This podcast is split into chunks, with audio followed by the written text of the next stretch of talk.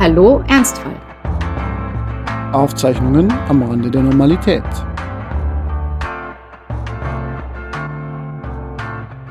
Hallo Judith. Hallo Franz. Wir beide telefonieren und das tun wir nicht zum ersten Mal. Wir kennen uns ja schon länger. Und normalerweise, wenn wir telefonieren, reden wir über eher Alltägliches. Äh, das tun wir so einmal in der Woche, vielleicht auch ein bisschen öfter. Ähm, vor ein paar Tagen, da hast du mich angerufen und hast mir erzählt von einer Nachricht, die dich ziemlich aus der Bahn geworfen hat. Äh, was war das denn? Ich habe die Nachricht bekommen von meiner Ärztin, dass bei mir Brustkrebs festgestellt wurde. Und ähm, das ist eine Situation, mit der war ich im Leben noch nie konfrontiert und hatte damit auch nicht im Mindesten gerechnet. So, und jetzt bist du natürlich in medizinischer Behandlung, du hast bald eine OP. Ähm, und wir haben uns gedacht, vielleicht sollte man nicht nur medizinisch gegen diesen blöden Krebs vorgehen, sondern auch geistig. Und deshalb haben wir diesen Podcast ins Leben gerufen. Es ist ein philosophischer Podcast, denn wir beide sind vor ein paar Jahren ja noch an der Uni rumgelaufen, haben uns mit Philosophie beschäftigt, mit Heidegger und Moralphilosophie und politischer Philosophie und anderen Dingen. Und äh, vielleicht ist dieses Studium ja mal zu irgendwas Nutze. Ähm, wir versuchen das jetzt einfach mal von der individuellen Ebene auf die allgemeine Ebene zu bringen und uns zu fragen, welche existenziellen Fragen stellen sich denn, wenn man äh, in so einer fundamentalen Krise ist? Was kann man vielleicht lernen aus der Philosophie? Das ist das eine. Ähm, für mich hat es auch noch einen anderen Sinn, das zu machen. Und äh, zwar geht es mir auch darum, so ein bisschen ein ja, Audio-Tagebuch zu haben. Ähm, auf mich kommen jetzt sehr viele Veränderungen zu. Ich weiß noch nicht, was die mit mir machen werden. Ich versuche auch sehr viel aufzuschreiben, aber ja, so kann ich vielleicht auch äh, im Abstand von Monaten, Jahren, wie auch immer, noch besser verstehen, wie es mir in dieser Zeit ging. Ja, du hast ja von einem Befund erzählt und viele Leute haben ja die wildesten Vorstellungen, wie es so ist, wenn man Krebs hat und wenn man das gesagt bekommt. Wie war es denn wirklich? War es denn so, wie du dir es vorgestellt hattest oder war es ganz anders? Ich würde sagen, es war, es war eigentlich ganz anders. Jetzt kann man vielleicht grundsätzlich fragen, was sind wir denn für Menschen, dass wir uns ständig vorstellen, wie es ist, wenn man eine Krebsdiagnose bekommt. Ich weiß nicht, ob das so häufig ist, mm, aber es ist eine Frage, die ich mir schon ab und zu im Leben gestellt habe, auch weil ich ähm, obwohl ich jetzt mit 37 ja noch relativ jung bin, ähm, auch im Freundeskreis Menschen habe, die, die Krebs haben. Von daher habe ich mich schon immer wieder mal gefragt, wie würde ich damit umgehen? Und ähm, ich glaube, man hat da doch irgendwie so die Vorstellung von Hollywood-Filmen immer im Kopf, wie solche, wie solche Diagnosen dann ablaufen oder wie einem da Dinge ähm, mitgeteilt werden. Es ist dann doch alles in der Realität so ein bisschen profaner. Es gab ähm, eine Untersuchung, die routinemäßig war. Da ist einer ihrer recht jungen Ärztin eine Auffälligkeit irgendwie ins Auge gesprungen, Sie hat aber auch da selbst geglaubt, das würde noch nichts bedeuten. Dann hat sie aber noch mal einen Oberarzt hinzugezogen, der war sich auch unsicher, was das denn irgendwie sein könnte. Und ähm, dann wurde das ähm, mit einer Biopsie untersucht und ähm, dann wusste ich eben, es, es, wird dieser Freitag war es kommen, an dem ich äh, von der Ärztin angerufen werde und die wird mir dann mitteilen, was los ist. Und sie sagte auch, eventuell müssen sie reinkommen, wenn wir mehr besprechen müssen. Das heißt, worauf ich vorbereitet war, war ein Anruf. Ähm, und immer mit der, mit dem Gedanken verbunden, wenn sie sagt, ich muss kommen, dann habe ich ein Problem. Du hattest dann ein Und ich Problem. hatte dann ein Problem, aber tatsächlich kam es dann doch anders. Nämlich hat meine ähm, ja, Hausgynäkologin hat diesen Befund vorher bekommen und hat an dem Donnerstagabend angerufen, um mir mitzuteilen, dass ich am nächsten Tag um 7.30 Uhr in die Praxis kommen soll. Und ähm, mir war ab diesem Zeitpunkt klar, das kann nichts Gutes bedeuten. Man wird nicht um 7.30 Uhr in eine Praxis gerufen, damit man einem mitteilt. Ist übrigens alles super schönen Tag noch. Und ähm, ich bin da am Morgen hin und ich weiß noch, als ich aus dem Haus gegangen bin, dachte ich mir so, das ist jetzt der letzte Weg, den ich irgendwie mache, an dem ich das noch nicht wirklich weiß. Also mein ganzer Körper und mein Gefühl haben mir gesagt, okay, da ist was nicht in Ordnung und das weißt du jetzt auch. Aber ich konnte es noch irgendwie theoretisch verdrängen. Ich konnte mir sagen, es ist alles in Ordnung und ähm, ich dachte mir, wenn ich wiederkomme, wird das nicht mehr so sein. Und ähm, so war das dann auch. Was unterscheidet denn das Vorher von dem Nachher?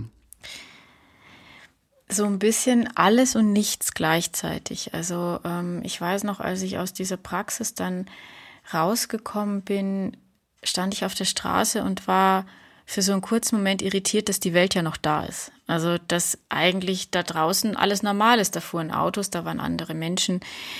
Ähm, also irgendwie alles normal und in einem selber ist aber irgendwie nichts mehr normal. Man hat auch sofort das Gefühl, also zumindest ging es mir so, dass ich irgendwie jetzt nicht mehr so dazugehöre. Ich gehöre jetzt irgendwie nicht mehr zu diesen, zu diesen normalen Menschen, sondern ich bin jetzt irgendwie irgendwas, irgendwer anders. Also man hat auch sofort das Gefühl, es steht einem so auf der Stirn. Nein, damit gar nicht so im Sinne von das sehen jetzt alle oder, oder, oder sowas in die Richtung, aber ähm, man, man hat das Gefühl, plötzlich einer anderen Gruppe anzugehören, nämlich die Menschen, die, die Krebs haben. Und ähm, tatsächlich habe ich eine der ersten Sachen, die ich an diesem ersten Tag gemacht habe, war auch nach einem Namen zu suchen für diesen, für diesen Tumor. Ähm, weil ich mir gedacht habe, vielleicht kann ich ja dieses Wort Krebs einfach nicht, nicht aussprechen und deswegen habe ich ihn Mussolini genannt. Ähm, sehr sympathisch, ja, sehr sympathisch. Ja, eben, genau. Also ich meine, so ein kleines faschistisches Arschloch, ich weiß nicht, darf man Arschloch sagen im Podcast, in dem schon, ne? Ja. Ja, ähm, der einen irgendwie zerstören will und den es auszumerzen gilt. Ähm, von daher fand ich den Namen ganz passend. Äh, tatsächlich ist es aber so, dass ich die Erfahrung jetzt in den letzten Tagen gemacht habe, dass ich, ähm, dass ich das Wort Krebs erstaunlich gut aussprechen kann, was mich sehr wundert. Das ist zum Beispiel eine der Dinge, die ich, mit denen ich nicht gerechnet hätte. Eine Sache, die tatsächlich ähm, sehr klischeehaft, aber schon wahr ist. Also ich hatte ja vorhin die, die Hollywood-Filme erwähnt. Und oft, wenn man da, wenn man da äh, so Szenen hat, in denen Menschen Krebsdiagnosen bekommen, übrigens, es ist unfassbar, wie viele Filme es gibt, in denen das passiert. Und ich glaube, mein Freund und ich haben alle davon aus Versehen in den letzten Tagen gesehen. Wir haben uns Superheldenfilme, Actionfilme angeguckt, irgendwas, womit wir uns ablenken können. Und ständig hatte irgendwer Krebs. Es war wirklich, ähm, irgendwann wurde es fast schon, schon lustig. Äh, das ist wie mit den Schwangeren, die man überall auf der Straße sieht, wenn man selber schwanger ist. Unfassbar. Also man hat keine Ahnung, in, in was für abstrusen Filmen plötzlich jemand eine Krebsdiagnose bekommt. Was all diesen Szenen oder zumindest vielen aber gemein ist, ist, dieses Moment, wenn der Arzt spricht und meistens kommt dann irgendeine Musik oder ein innerer Monolog desjenigen, dem das mitgeteilt wird, ähm, und der hört einfach nicht mehr, was da gesagt wird. Und das ist etwas, was ich tatsächlich äh, jetzt auch so erlebt habe. Also in dem Moment selber hört man es schon, aber man versteht es nicht. Ähm, man versteht die einzelnen Sätze, man versteht aber die Bedeutung teilweise auch nicht.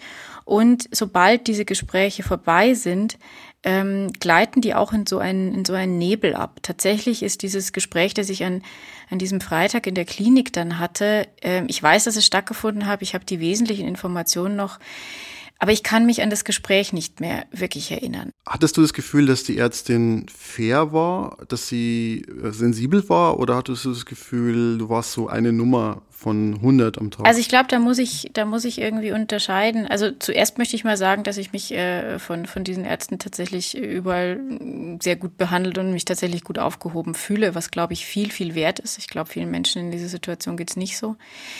Ähm, es war unterschiedlich. Die Ärztin, die es mir zuerst gesagt hat, ist meine Gynäkologin, die ich ja nur schon seit, seit, seit vielen Jahren kenne, äh, da ich in einer nicht so großen Stadt lebe oder jetzt wieder lebe, ähm, trifft man sich auch mal so auf der Straße. Ähm, und die war sehr, sehr offen. Ähm, und ähm, ich, wenn ich das irgendwie erzählen kann, ich weiß nicht, tue ich jetzt einfach. Also sie begrüßte mich mit, das ist eine Riesenscheiße, kommen Sie rein. ähm, und das mag Eigentlich jetzt sehr angemessen. Es ja. mag ja, es mag jetzt irgendwie äh, nicht professionell oder so wirken, aber es war tatsächlich das, was ich in dem Moment gebraucht habe. Ich ich bin froh, dass mir jemand ähm, so deutlich gesagt hat, wie die Situation ist. Und ich bin da nicht äh, hingegangen, ähm, äh, um irgendeinen Test zu machen lassen, weil es weil es ein, eine Motivation dazu gab, sondern einfach nur, um irgendwie eine Gesamtsituation abzuklären, so einen Komplett-Check abzuhaben. Ähm, also ich habe erstmal einfach nur geweint und ähm, habe dann versucht, irgendwie nach Hause zu kommen. Ähm, und dann passieren so absurde Dinge wie, es gibt dann natürlich überhaupt kein Taxi, man muss dann zu irgendeinem Bus laufen. Während ich im Bus war, rief dann die Klinik mehrfach an, ich konnte aber nicht rangehen. Gleichzeitig muss man ehrlicherweise sagen, man hat mich schluchzend und unter der Maske, das kommt ja zurzeit auch noch alles dazu, auch nicht mehr verstanden. Also die Situation war, war in sehr großem Chaos. Gleichzeitig hat mein Freund, der nicht vor Ort war, noch ständig angerufen, um irgendwie rauszukriegen, was los ist. Also es war, ähm, es war wirklich eine sehr chaotische Situation, auch irgendwie.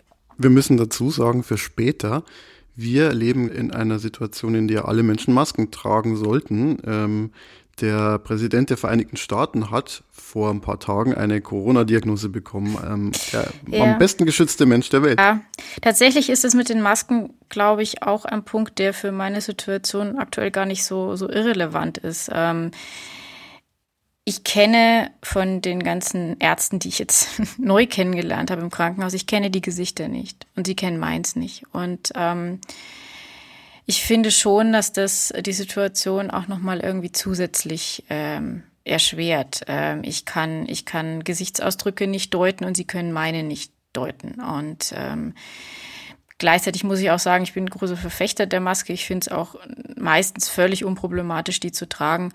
Ähm, ich muss aber zugeben, dass in CT-Behandlungen, wo man irgendwelche Kontrastmittel gespritzt bekommt und so weiter, es dann schon, man hat da eh keine reguläre Atmung, man ist nervös und da fand ich die Maske in der letzten Woche wirklich sehr, sehr belastend einfach, ähm, die auch noch da aufhaben zu müssen. Ähm, aber so ist es. So, und jetzt hast du diese Diagnose und musst irgendwie damit leben. Viele Leute stellen sich das ja so vor, dass nach so einer Diagnose nichts mehr ist wie vorher und sich das ganze Leben so wirklich auf den Kopf stellt. Ist es eigentlich so? Das ist eine gute Frage ähm, und ich weiß gar nicht, ich muss sie mit Ja und Nein beantworten, glaube ich. Ähm, tatsächlich ist auch das so ein Satz, den ich jetzt von, von Freunden, denen ich davon berichtet habe, gehört habe, dieses Jetzt ist alles andere egal, jetzt konzentrier dich nur auf dich, jetzt zählst nur noch du und alles andere ist nicht mehr wichtig. Und ähm, das ist gut gemeint. Ähm, ich habe sowas bestimmt zu anderen Leuten auch schon mal irgendwie gesagt. Ähm, es ist aber in mehrerlei Hinsicht problematisch, weil zum einen, und ich sage es ganz deutlich, das ist nicht, was die Leute meinen, aber zum einen würde es trotzdem in Konsequenz bedeuten, dass das ganze Leben, das man bisher geführt hat und auch irgendwie ja die Person, die man ist, durch die Dinge, die man tut, ähm, eigentlich alles nichts wert ist, sondern jetzt nur noch diese, dieser Krebs im Mittelpunkt steht. Und auf einmal ist man nichts anderes mehr als Krebspatient. Insofern glaube ich, dass dieser gut gemeinte Satz eigentlich gar nicht, gar nicht gut ist für, für Leute, denen diese Diagnose gestellt wurde, weil es so ein bisschen negiert, was sie eigentlich sonst sind. Wie gesagt, mir ist klar, dass es das gar nicht die Absicht ist, aber man könnte es so verstehen.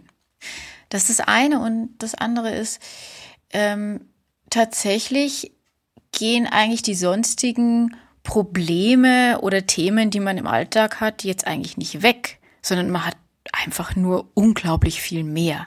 Und in der Hinsicht muss ich tatsächlich dem, dem echt widersprechen. Also weder ist äh, es plötzlich irrelevant, was im Kühlschrank ist, noch äh, wie der Job weiterläuft, noch, ähm, also ich war ja gerade auch noch in einem Umzug irgendwie begriffen und musste, musste eigentlich eine Wohnungsübergabe noch machen. Und, ähm, und du hast einen neuen Job oder sogar zwei neue Jobs? Ich habe zwei neue Jobs. Reden wir aber anders bestimmt nochmal auf im Detail drüber. Aber ähm, es gibt keinen guten Zeitpunkt, um eine Krebsdiagnose zu bekommen. Aber ich denke schon, ich habe schon einen richtig schlechten jetzt auch erwischt. Also ja. das äh, war tatsächlich zu einem zu einem völlig abs abstrusen Zeitpunkt in meinem Leben auch. Das heißt, du warst in einer Situation, wo du eigentlich einen Neuanfang in deinem Leben starten wolltest. Mhm. Und Oder gestartet hab, muss man ja, sagen. Und ja nach ein paar Tagen hast du dann die Diagnose bekommen. Oh, ich habe ich hab ein super Bild, glaube ich. oh. Also ähm, während so normale Probleme im Leben Probleme sind, die auf einem Spielfeld Spielfiguren verschieben, habe ich gerade das Gefühl, die Spielfiguren sind alle noch da, aber das Spielbrett wurde ausgewechselt. Also plötzlich hat alles einfach völlig andere Vorzeichen und ähm, plötzlich scheinen auch die Regeln anders zu sein. Du hast aber immer noch die gleichen Würfel und die gleichen Figuren und weißt plötzlich einfach nicht mehr, was du auf diesem komischen äh, Schachbrett denn mit deinen Mensch ärgere Figuren jetzt anstellen sollst. Und ich könnte mir vorstellen, das ist auch deshalb so schwierig, weil die Leute außen äh, gar nicht verstehen, dass die Regeln jetzt anders sind. Die sehen ja nur dich und deine Spielfiguren. Die wissen vielleicht gar nicht, dass du diese Diagnose hattest und denen gegenüber musst du ja auch ähm, vielleicht den Schein wahren. Kommt das auch dazu? Das war tatsächlich ein großer Punkt. Ich glaube, dass ähm, ich glaube an dem Punkt oder das ist jetzt natürlich geraten, aber ich glaube, dass ich mich an dem Punkt von anderen Patienten vielleicht unterscheide. Ähm, ich weiß, dass es viele Menschen gibt, die darüber, äh, über ihre Diagnose und über den Zustand nicht reden wollen, die, für die sowas wie dieser Podcast auch absolut nicht in Frage käme. Ähm, und eher diesen Schein der Normalität äh, bewahren wollen ich ver verurteile das auch gar nicht. Ich glaube, das ist eine absolut legitime Weise, damit umzugehen. Ähm, bei mir muss ich sagen, war es eigentlich das Gegenteil. Also ähm, ich habe die letzten Tage jetzt sehr viel Zeit äh, und Energie ähm, darauf verwendet, äh, mehr und mehr Menschen in meinem Umfeld von der Situation zu informieren. Äh, bei weitem noch nicht alle, die es wissen müssen, zugegebenermaßen. Deswegen ist auch gut, dass wir das hier nicht live ausstrahlen, weil es äh, gibt doch einige Menschen, mit denen ich erst noch reden muss. Aber ähm, auch mit meinen ja neuen Arbeitgebern ähm, musste ich darüber reden und ähm, oder müssen ist der falsche Ausdruck. Ich hätte auch rechtlich gesehen die Möglichkeit, das alles nicht zu tun. Tatsächlich fühlt sich für mich aber wie eine Erleichterung an, dass ich das jetzt getan habe, ähm, weil ich das Gefühl habe, jetzt kein, kein Theater spielen zu müssen, dass ich die Möglichkeit habe zu sagen, mir geht's jetzt nicht gut und es auch nicht langwierig erklären zu müssen. Ich bin jetzt schon sehr froh, dass irgendwie die Karten auf dem, auf dem Tisch liegen. Auch vielleicht, weil ich, ähm, ich bin ein Mensch, der sehr hohe Ansprüche an seine eigene Leistung und Leistungsfähigkeit hat und das Gefühl zu haben, ich kann jetzt vielleicht nicht das leisten, wozu ich eigentlich in der Lage bin und kann aber gar nicht erklären, warum ich das jetzt nicht leisten kann. Das wäre mir jetzt schwerer gefallen, als ähm, den, den Leuten von dieser, von dieser Diagnose zu erzählen. Auch wenn ich sagen muss, dass es mir manchmal, mir tut es dann manchmal auch fast schon, schon leid, ähm, ja, meinem Umfeld das irgendwie ja, antun zu müssen, klingt jetzt so ein bisschen komisch, aber also tatsächlich ist meinen Eltern zu sagen, war für mich sehr schwierig, weil ich einfach wusste, ähm, ich, ich füge denen mit dieser Nachricht einfach einen großen Schmerz zu. Das ist natürlich nichts, woran ich schuld bin, aber ähm, es ist jetzt trotzdem so, für mich ist die Welt jetzt schon anders und in dem Moment, wo ich ihnen das mitteile, ist ihre auch nicht mehr die, die sie vorher war. Und es gab da so eine Nacht, wo ich mir irgendwie dachte, die müssen das jetzt irgendwie noch nicht wissen und jetzt können die noch irgendwie ruhig schlafen und ab morgen können sie es nicht mehr. Und ähm, das ist auch was, was mir leid tut, auch wenn ich gar nichts dafür kann, aber was trotzdem irgendwie mit, mit, mit Schmerz verbunden ist. Ich kann mir vorstellen, dass man sich da fühlt wie so ein Einzelner, so ein Einzelschicksal, wie man so schön sagt. Aber wie groß sind denn die Chancen, dass man so einen Krebs bekommt?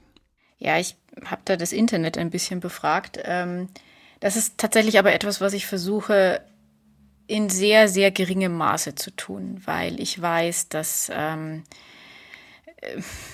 man gelangt da auf alle möglichen Seiten, in denen einem alle möglichen Horrorszenarien äh, geschildert werden. Manchmal wird vielleicht auch die Realität einfach nur geschildert, aber man muss sehr vorsichtig sein, was man sich jetzt in dieser Zeit am Ende noch nachts allein vor irgendeinem Computer antut. Ähm, aber also ich habe gelesen, dass äh, weltweit bekommt eine von acht Frauen Brustkrebs und in Deutschland habe ich die Zahl eine von zehn gelesen. Ähm, selbst wenn die jetzt ein bisschen höher sein sollten, diese Zahlen, oder die Wahrscheinlichkeit ein bisschen geringer, äh, das ist schon ein ganz hoher Schnitt eigentlich. Also die Wahrscheinlichkeit, also für diese Schnitte würde man locker Lotto spielen zum Beispiel. Ne? Also es ist tatsächlich gar nicht so unwahrscheinlich.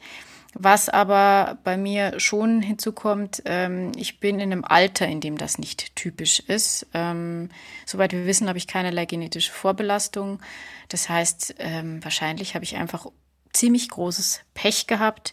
Die Brustkrebspatientin so im Schnitt ist deutlich jenseits der 50, deutlich jenseits der Wechseljahre. Und du und bist? Ich bin 37 ähm, und ähm, da muss man mit dieser Diagnose eben ohne familiäre Vorbelastung, die ich nicht habe, tatsächlich äh, nicht rechnen. Es gibt trotzdem auch, ähm, denen die jünger sind. Also es äh, passiert auch mit 30, es kann theoretisch auch mit 20 passieren, aber es ist eben nicht ähm, so wahnsinnig wahrscheinlich und deshalb ja, geht man davon auch äh, natürlich nicht aus. Wenn wir bei dem Thema Wahrscheinlichkeiten sind, hast du dich damit beschäftigt, wie groß deine Chancen sind, dich äh, davon komplett wieder zu erholen? Ja, tatsächlich ist es so, dass ich glaube, der, der, der erste Satz äh, meiner Ärztin war, machen Sie sich, also nicht, nein, machen Sie sich keine Sorgen, hat sie, glaube ich, nicht gesagt, aber sie sagte, das ist heilbar. Und dieser Satz hätte bei mir eigentlich ähm, ja wahrscheinlich eine Erleichterung auslösen sollen. Aber da sind wir so bei Wahrnehmungen im ersten Moment. Meine Wahrnehmung war nur, warum sagt sie das jetzt? Natürlich ist es heilbar. Mir fehlt ja nichts. Was soll jetzt heißen, es ist heilbar? Ich hatte dann auch so eine Phase der, der Wut, wo ich mir gedacht habe, naja, soll ich mich jetzt darüber schon freuen, dass es heilbar ist? Ich meine, äh, jetzt muss ich erstmal so eine Behandlung machen und das ist ja schon schlimm und jetzt soll ich über Heilbarkeit schon froh sein. Das heißt, nicht jeder Krebs ist heilbar. Also es ist bei mir ein sehr, sehr langsam wachsender Krebs, das ist gut. Ähm, es hätte aber auch sein können, dass man den erst in ein, zwei Jahren findet oder fünf Jahren, das kann keiner so genau sagen. Ich wäre auf jeden Fall noch sehr, sehr lange beschwerdefrei gewesen. Und ähm, dieser Krebs hätte metastasieren können, was wir inzwischen wissen, dass er nicht hat, was sehr gut ist. Ähm, und dann hätte man einfach sagen können, okay, man kann da nichts mehr machen. Das hätte dann wohl auch noch bedeutet, dass man noch ein paar Jahre Therapie hätte machen können. Aber ähm, die Wahrscheinlichkeit, die Möglichkeit daran zu sterben, die war auf jeden Fall gegeben. Das habe ich aber im ersten Moment nicht verstanden. Tatsächlich ähm, war meine Sorge nur, um Gottes Willen, was kommt da jetzt an, an sich an Schmerzen, an Behandlung, an Therapien, braucht es eine Chemotherapie oder nicht? Ähm, war eine ganz große Frage sofort ab dem ersten Moment und ich habe die Antwort noch nicht. Ähm, das waren die Dinge, die mich interessiert haben. Ich habe tatsächlich daran gezweifelt, dass, dass ich das überleben werde. Das habe ich erst nach ein, nach ein paar Tagen. So, und jetzt kommt eine OP auf dich zu. Ich kann mir vorstellen, dass du die, dass du ziemlich viele Ängste hast. Ähm, fürchtest du dich vor der OP, fürchtest du dich vor der Zeit danach? Wie geht es dir mit, mit dem Thema Ängsten? Das Erste, was ich nach der Diagnose ähm, gehört habe, also sowohl von der Ärztin als auch von, von Freunden und so, war dieses, ja, du musst jetzt kämpfen und ähm, auch so ein bisschen verbunden mit, du musst jetzt tapfer sein. Also du darfst Angst haben, aber du musst jetzt da alle Energie reinlegen. Und das Krasse ist, ich glaube, ich habe mich nie energieloser und kraftloser gefühlt als nach dieser Diagnose. Und ähm, alle erwarten jetzt auch, dass man da sein Schwert zückt und Jeanne d'Arc-mäßig drauf zurennt. Ähm, das war tatsächlich äh, ein, äh, ein großer Druck, den ich da irgendwie erst verspürt habe. Und ähm, der mich dann auch so ein bisschen hat, hat, hat die, die, die, die Welt und mein Umfeld anklagen lassen, zumindest innerlich, weil ich mir gedacht habe, was, was wollt ihr denn noch alle von mir? Ich muss irgendwie damit leben, dass das jetzt die Diagnose ist und jetzt soll ich irgendwie auch sofort in einen Kampfmodus übergehen. Ähm, ich brauche doch erstmal irgendwie den Trauermodus. Aber ich glaube, ähm, alle Menschen um einen rum mit den besten Intentionen haben total Angst davor, dass dass äh, der, der Patient, derjenige, der diese Diagnose äh, bekommen hat, dass der sich in dieses Gefühl fallen lässt. Und ich glaube aber, dass es ein wichtiges Moment ist. Ich habe das bisher selbst noch nicht so richtig geschafft. Ähm, das liegt auch daran, dass man durch diesen Rhythmus der ähm, der Termine, der einen da sofort überfällt, äh, gar nicht so wirklich dazu kommt. Also ähm, und das ist vielleicht ein Punkt, ich musste an der Stelle sehr oft an ein Seminar im, im Philosophiestudium denken, das ging über Patientenautonomie. Da ging es darum, wie klärt man Patienten richtig auf. Das war eine Kooperation mit der medizinischen Fakultät damals. Und ähm, was heißt denn dann irgendwie eigentlich freier Wille? Und ich musste da wirklich sehr, sehr oft dran denken, weil man bekommt plötzlich so einen, noch nicht Behandlungs-, aber Untersuchungsplan. Und natürlich ähm, man wird zu nichts gezwungen, man kann allem widersprechen, äh, aber gleichzeitig kann man eben auch nicht. Es ist einem irgendwie völlig klar, was immer da jetzt an Untersuchungen erstmal kommt, das macht man natürlich. Ähm, egal wie viel Angst man hat oder egal wie wenig man das will. Und ähm, ja, auf einmal hat man so eine Woche, die ist äh, durchgetaktet von ganz vielen Untersuchungen an verschiedenen äh, Orten, Praxen, wie auch immer, mit unterschiedlichen Methoden, sei es jetzt eine Computertomographie oder es gibt dann auch so Behandlungen, von denen hat man noch nie gehört, also als nicht Mediziner, eine Skelettzintographie, für die man was gespritzt bekommt, wo ein radioaktives Zeichen auf der Kapsel steht, die man da reinbekommt. Da denkt man sich dann auch, ähm, äh, wieso ist das jetzt die neue Normalität in meinem Leben? Dass ich da einfach reingehe, das machen lasse und, und einfach abwarte, was da, was da kommt. Ähm, ich habe eine große Angst, ähm, ja, mich selbst zu verlieren in diesem, in diesem Ganzen. Und gleichzeitig ist die Frage, wer oder was bin ich eigentlich jetzt auch nochmal ganz, ganz groß geworden in den letzten, in den letzten Tagen um, ich glaube, darüber werden wir ja auch noch viel reden, aber um es jetzt mal äh, runterzubrechen auf diese konkreten Situationen, äh, man hat einfach das Gefühl, man wird äh, fragmentiert. Also in der einen Praxis, wo ähm, eben Brust- und Eierstöcke durchleuchtet äh, oder mit irgendwelchen Mitteln, Kontrastmitteln und so weiter untersucht werden, ist man das. Man ist ein laufender Eierstock, man ist ein laufender Tumor. Bei den Reproduktionsmedizinern ist man ein laufender Eizellenvorrat und ähm, man hat sehr schnell das Gefühl, kein, kein einheitlicher ganzer Mensch mehr zu sein. Und ähm, die Therapieoptionen, die es jetzt gibt und ähm, wie, wie gesagt, wir reden ja jetzt eigentlich zu einem sehr frühen Zeitpunkt in diesem, in dieser ganzen Geschichte, ähm, weiß ich noch nicht alle, aber alle werden Auswirkungen auf mich haben. Und ähm, dadurch, dass es ähm, auch sehr viel um Hormone geht im Fall von Brustkrebs, wird es auch sehr viel Einfluss auf meine, ja, auf meine Persönlichkeit haben. Und ähm, das ist aktuell tatsächlich meine größte Angst. Ich habe mehr Angst davor, durch diese Behandlungen ähm, nicht mehr so ganz zu wissen, wer ich bin und äh, meine eigenen Gefühle so gar nicht mehr unter Kontrolle zu haben. Ich meine, man muss sich eh fragen, wie sehr man die hat, aber ähm, es kommt was von außen auf mich zu, was ich, ähm, ja, worüber ich selbst irgendwie kaum, kaum eine Kontrolle hat und was in meinen über die Hormone ja vielleicht sogar Eingriff in meine, in meine Gedanken nimmt. Und das ähm, ist ein besonders schmerzlicher Punkt für mich, weil ich ja ähm, ohnehin schon das Gefühl habe, durch diese Erkrankung keine, keine Kontrolle mehr über meinen Körper zu haben. Ähm, ich habe äh, eine Sache gelesen, dass es Krebspatienten hätten oder würden in dem Moment der Diagnose das Vertrauen in ihren Körper verlieren. Also der Körper hätte sie enttäuscht dadurch, dass er, er eben diese Erkrankung hat. Und ähm, ich glaube, das ist ein ganz, äh, ist ein ganz gutes Bild eigentlich. Gefühlt bin ich gesund in diese Untersuchung gegangen und dann hat man mir mitgeteilt, dass ich das nicht bin. Und ähm, dann hat man Untersuchungen gemacht, die auch belastend sind, die natürlich absolut gerechtfertigt sind, aber man muss da so Aufklärungsbögen unterschreiben, in denen drin steht, dass die Untersuchung Krebs auslösen kann.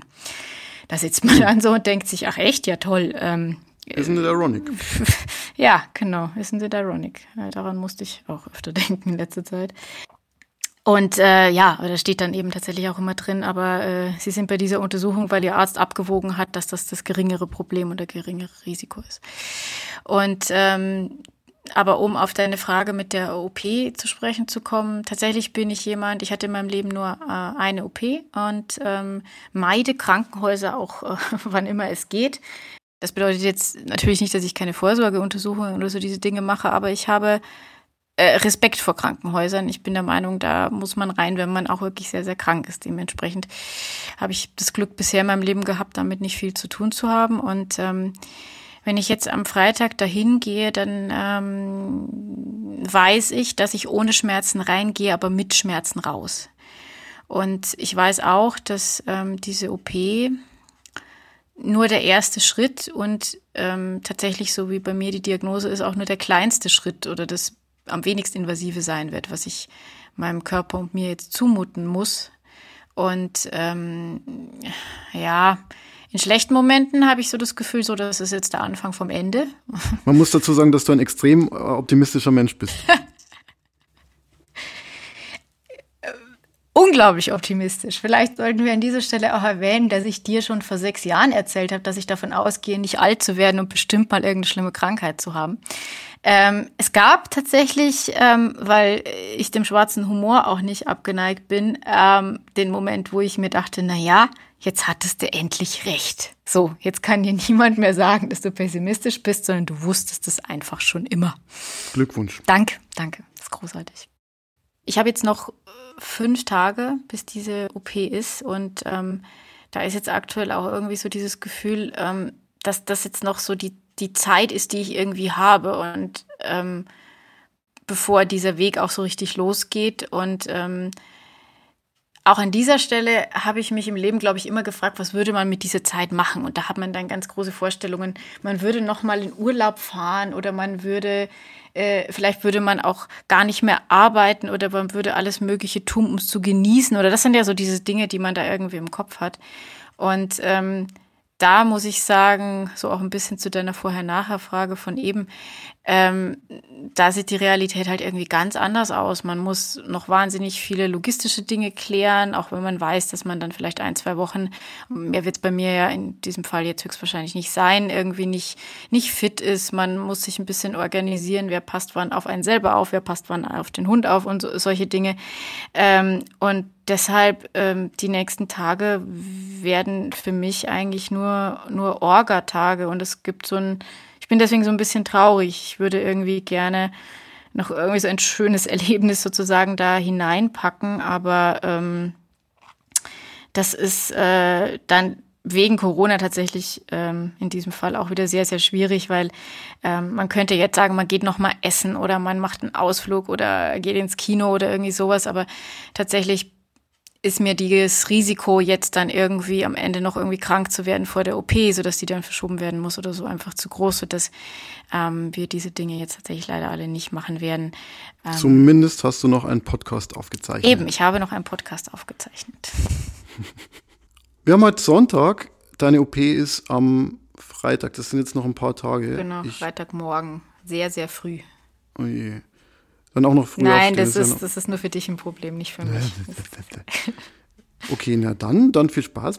Ein, danke, ähm, danke, wird großartig. Äh, ich hoffe, dass es alles, alles glatt geht ähm, und dass du ein paar einigermaßen coole Tage noch bis dahin hast. Und ich hoffe vor allem, dass du Lust hast, mit mir weiter über dieses Thema zu reden. Ich glaube, dass es viele Menschen interessiert. Viele Menschen haben tatsächlich auch ziemlich schwere Krankheiten, ohne dass man das so auf dem Schirm hat. Und alle anderen haben vielleicht auch Angst davor. Ja, stellen ähm, sich besser mal darauf ein, man weiß nie, wann es kommt. um mal wieder meine genau, positive das war der berühmte Stimmung. Optimismus von Judith. ja, genau. Ja, wir, wir hören uns äh, bald wieder. Ich glaube, ähm, mir hat es heute gut getan. Ob es das beim nächsten Mal tut, weiß ich nicht, aber ich glaube, dass es, dass es wichtig ist. Ähm, beim nächsten Mal müssen wir gucken, wie der Ton ist, weil ich das eventuell dann äh, vom Bett aus mache. Wir werden sehen glaube, das reicht. Ich glaube, mehr, mehr verträgt kein Mensch mehr von dem ganzen Zeug. Glaubst du? Ich schaue jetzt Fußball. Ja, mach das. Ciao. Tschüss.